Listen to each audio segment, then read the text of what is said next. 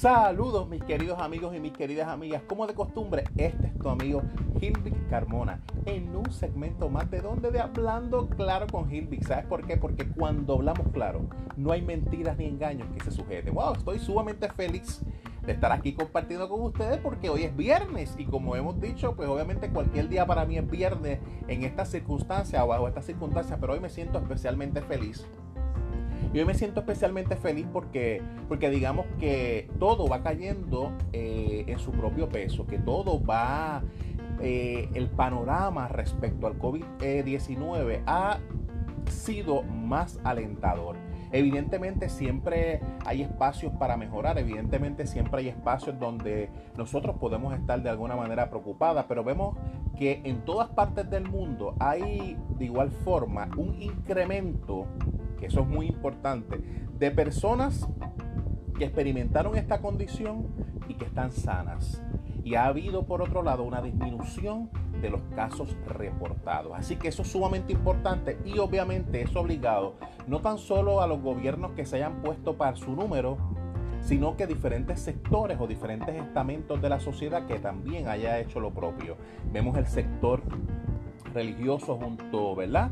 Ayer el Papa Francisco junto a religiosos de diferentes eh, denominaciones y de diferentes religiones, cómo se unieron y pidieron oración por el mundo. Y así sucesivamente hemos visto cómo de igual forma las personas que tienen que ver con el, con el ambiente, con el entorno, cómo han pensado en desarrollar diferentes proyectos para mejorar lo que es nuestra calidad de vida. Y eso es sumamente importante y eso por otro lado nos hace a nosotros, nos hace obligado que nosotros cambiemos nuestro panorama y nuestra forma de ser. Ya no es ese día en el cual nos dijeron que rápidamente se iba a propagar el coronavirus, que obviamente era un fantasma silente, que nadie sabía de lo que se trataba y que en un abrir y cerrar de ojos se esparció por todas partes del mundo. Ahora obviamente sigue siendo un enemigo silente, pero que nosotros hemos mantenido una observancia en cuál es su comportamiento, que nosotros hemos mantenido una observancia en cómo son las herramientas importantes que nosotros como individuos tenemos que trabajar. ¿Para qué? Para cuidarnos, para protegernos. Y comienza simple y sencillamente con la barrera física, con algo que es sumamente obvio y que tú dirías, pero Gilby, es que es obvio que yo tenga que asearme, es obvio que yo tenga que lavarme las manos. Pues mira, ¿sabes qué? Mi querido amigo y mi querida amiga que me ves y que me escuchas obviamente por, por, por nuestro formato, ¿sabes qué? A veces nosotros hemos tenido tanto y tanto y tanto, pero tanto trabajo que a nosotros prácticamente se nos ha olvidado esos cuidados particulares que nosotros de alguna forma hemos He pensado en que otros hagan las cosas por nosotros. Mira, si te cuento una historia que me he reído cantidad, eh, en estos días se dañó la bomba de la parte de atrás del inodoro, ¿verdad? Y entonces, pues obviamente, eh, siendo yo una de las personas que soy obviamente el hombre de la casa, ¿verdad? Tras la, el proceso de trascendencia de mi papá, pues a mí me toca hacer todas esas gestiones, claro. Yo voy a una ferretería y obviamente mi hermano, que es un ingeniero, pues me da unas instrucciones, ¿verdad? Mi hermano Carlos me dice, vete, búscate el, una cosa allí que se llama, mira, a mí no, me acuerdo, la ranita o, el sapito. Bueno, pues yo llego allí a la, ferretería y le dije, mira, yo lo que necesito es que tú me dejes el puerquito. Y el señor no sabía obviamente de lo que yo estaba hablando porque él estaba hablando de una cosa, de un animal distinto al que yo estaba buscando. Y simple y sencillamente él, cuando le explico, me dice, bueno, pues tú querrás entonces la bomba eh, del inodoro. Entonces, a pesar de que yo dije contra la bomba del inodoro, me parece bastante bien, pero no me sonaba. Y obviamente, como tú sabes que esa parte es como si fuera una tapita y tiene un tamaño y una dimensión, cuando yo cogí la caja que me vendieron, yo dije, contra, eso no se me parece a lo que estaban buscando, pero yo no soy el experto, así que voy para allá y le llevo las cosas a mi hermano. Mi hermano me explica cómo ponerlo porque puse uno, pero entonces mejor vamos a poner el otro para que tú veas. Y realmente resulta que tuve que mirar otra vez a la ferretería porque obviamente no había conseguido lo que era. Así que hoy yo tengo un conocimiento distinto del que tenía antes. Y el conocimiento no tan solo es en la experiencia que viví. El conocimiento no es tan solo en, en la actividad que realicé. El conocimiento es que es sobre mí, sobre que hay ocasiones donde nosotros como personas ni siquiera estamos claros de dónde estamos.